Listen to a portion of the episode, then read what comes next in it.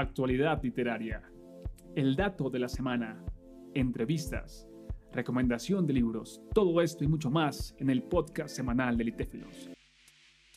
Hola, hola, hola, queridos y queridas oyentes que están ahí al otro lado, atentos, atentas a las conversaciones que tenemos en este lugar acerca de autores y autoras compartiendo sus experiencias. En esta noche estamos junto a Sebastián Escobar. Sebastián, ¿cómo estás? Que la verdad un poco, un poco nervioso, emocionado. Eh, es un sueño hecho realidad, la verdad. Primero quería saludar a la audiencia y a ti, Will, y darte las gracias, hermano, porque la verdad siento que, que mueves mucho sin darte cuenta. Wow, wow, bueno, pues ya arrancamos y de verdad que agradezco mucho que me compartas cómo te sientes y esas palabras, de verdad, muchas gracias. Es lindo ver cómo juntos estamos construyendo y cómo la iniciativa puede generar estos sueños cumplidos y esta alegría, Sebastián. Hablando de sueños cumplidos, Sebastián, nos dices sueño cumplido, soñaste desde eh, la niñez, soñaste desde muy pequeño estando en, en la escritura, desahogándote, compartiendo. ¿Lo soñaste desde algún momento en especial? La verdad, sí, sí soñé. Yo empecé eh, mi primer libro. Yo escribí, lo primero que escribí, me acuerdo, eh, fue un trabajo de colegio y fue a los nueve años. Entonces lo mandé a pastar, lo hice con mi abuela y todo. Y, pues fue algo genial. Entonces desde, esa, desde ese tiempo, sin saberlo, me estaba preparando para, para ese camino. Desde chiquito leo, la verdad. Y, desde en la casa me han, han inculcado mucho eso. Oye, qué nota, qué nota porque nos, nos cuentas esa experiencia de, del libro así desde la niñez y que lo soñaste, porque estar acá entonces te genera, por supuesto, lo contabas al inicio, esta sensación de, de alegría, de felicidad, porque lo has soñado y has tenido, por supuesto, otros sueños. Hablaste de que también leías desde el niño. Cuéntanos un poco el por qué leías, o sea, leías porque el colegio que sabemos que nos pone tareas o porque querías como explorar? Cuéntanos un poco, por favor. Uf, pues la verdad, eh, no fue por el colegio, fue por mi familia.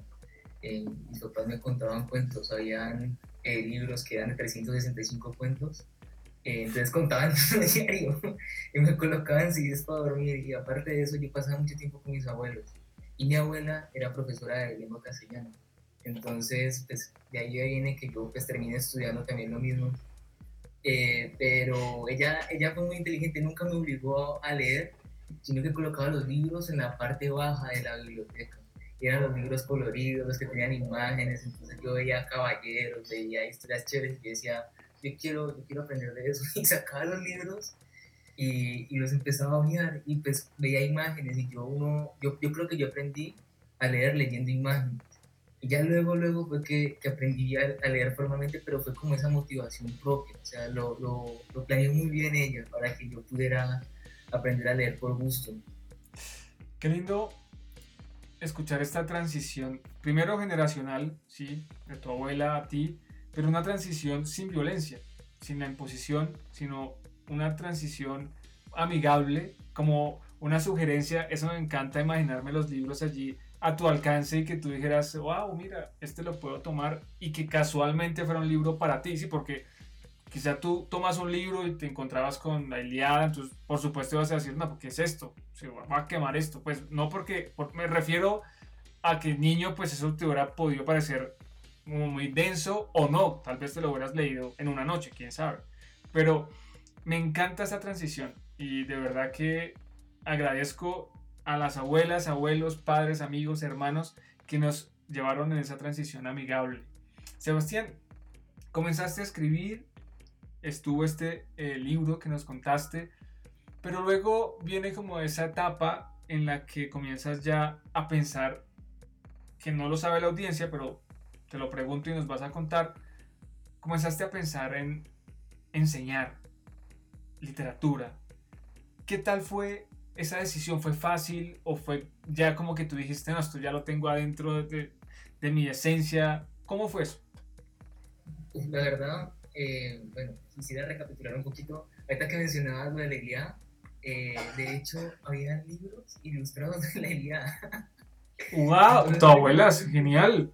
Entonces era como la versión simplificada de, de la Ilíada, pues el de Homero, pero en muñequitos. Entonces yo lo veía y era como leerme un cómic, era, era genial, era asombroso.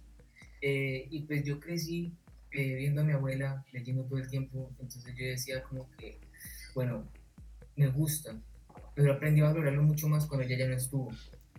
Y eh, cuando empecé a escribir, cuando empecé a escribir, cuando empecé a adentrarme en mi ser interno, a buscar a respuestas en cuanto a muchas cosas, eh, me di cuenta de que es bacano promover la lectura, de que es algo que mueve. O sea, yo siento que uno cuando, cuando se mete en el cuento de ser promotor de lectura, eh, también está siendo promotor de escritura sin saberlo. Eh, y es algo maravilloso y es algo genial porque uno aprende a conocer más el mundo, se sensibiliza más con aquello que le rodea y es algo que, que se ha perdido en la pandemia. O sea, nos vemos, pensé que nos íbamos a volver más sensibles, pero nos volvimos más insensibles. Lo peor de la pandemia no fue vivirla, sino que fue olvidarla, creo yo. Y, y la verdad siento que, que, queda un reto grande eh, para promover la lectura, para promover la escritura, que es algo que lo miran mucho desde los lugares que no se piensa eh, desde los egos, ¿me entiendes? O sea, uno ve que usualmente la gente que lee suele ser muy despectiva y sin saberlo estamos alejando a la gente del mundo maravilloso de los libros y entristece un poquito eso. Wow, pues mira, como dijiste, recapitulando pues de lo que comentaste, tremendo porque eh, es, es lamentable pensar que efectivamente la gestión de la pandemia no nos convirtió en mejores personas, sino que lamentablemente pues no fue así, ¿sí? Y que tremendo pensar en la escritura como una posibilidad de acercarnos a lo que es la sensibilidad a lo humano, ¿sí? No solo a lo humano porque no somos lo más importante de la existencia, sino a la vida, al ser, ¿sí? Entonces me parece tremendo eso que, que nos comentas y bueno, pues lo de la Iliada con tu abuela, pues maravilloso también, de verdad, no. Ahí me, me, me sorprendiste y está genial. Eh, Sebastián, para ir terminando este espacio de conversación, brevemente cuéntanos qué le dejarías a una persona o qué le dirías más bien a una persona que en ese momento tiene miedo a mostrar lo que escribe, está aterrada, escribe y está ahí como, como inconclusa, a punto de hacerlo. Eh, la verdad, voy a, a partir de mi experiencia personal, eh, lo que conozco. Yo comencé a soltarme escribiendo en la Biblioteca Pública de Tuluá, en la Daniel Potes. Eh, yo vengo de la escuela de Omar Ortiz, eh, me enseñó lo que sé. Alejandra Echeverry, que es una bacana escribiendo, ya es, es full. Y, y, yo nunca pude haberme abierto a la escritura si no hubiera sido por personas como ella y como Norma Muñoz, porque siento que pues lo que decían en anteriores entrevistas, uno, uno no, no comienza escribiendo del todo bien. Entonces uno eh, le da mucho miedo al principio, pero todo tiene su momento. Y creo que para mostrarse eh, toca tener una confianza, toca aventurarse y toca hacerlo con la gente que, que es correcta. Toca hacerlo en un espacio seguro para uno y un espacio en el que sea propio para, para expresarlo. O sea, uno no puede aventurarse a, a lo primero que escribe, a soltarlo en, en, un ambiente no propicio porque lo que va a hacer es cerrarse. Lo van a criticar. Eh, porque no todo el mundo decía lo que, lo que decía antes, perdón. Eh, no todo el mundo tiene como esa sensibilización. Y, es algo que yo aprendí de, de White, leyendo a White, leyendo de Profundis. Eh, y siento que leerlo a él es una maravilla. O sea, siento que me cambió completamente.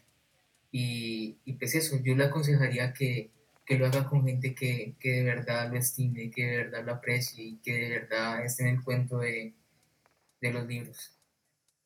Sebastián, mira, es muy importante lo que tú nos has compartido durante la entrevista y este cierre también es fundamental porque los espacios seguros son claves para que no quede como una experiencia negativa o traumática que te lleve a cerrarte, y no solo a cerrarte a lo público, sino también a lo íntimo, no volver a escribir, eso ya sería una tragedia. Así que nosotros, quienes estamos aquí conversando y construyendo a partir de la lectura y escritura, desde este lugar, esforzarnos por mantener los espacios seguros, por limpiar esos espacios, por abonarlo, cada, cada uno de esos corazoncitos que desean escribir. Así que qué bueno lo que nos comparte Sebastián. Un gusto haber estado esta noche contigo. Muchas gracias por haber aceptado. Gracias a ti. Que estés bien.